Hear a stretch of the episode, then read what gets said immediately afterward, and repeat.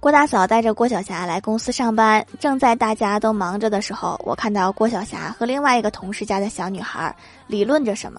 再过去一看，竟然是在吵架。我赶紧把郭晓霞领过来，好奇的问：“说人家才一岁，话都不会说，你跟人家吵啥呢？”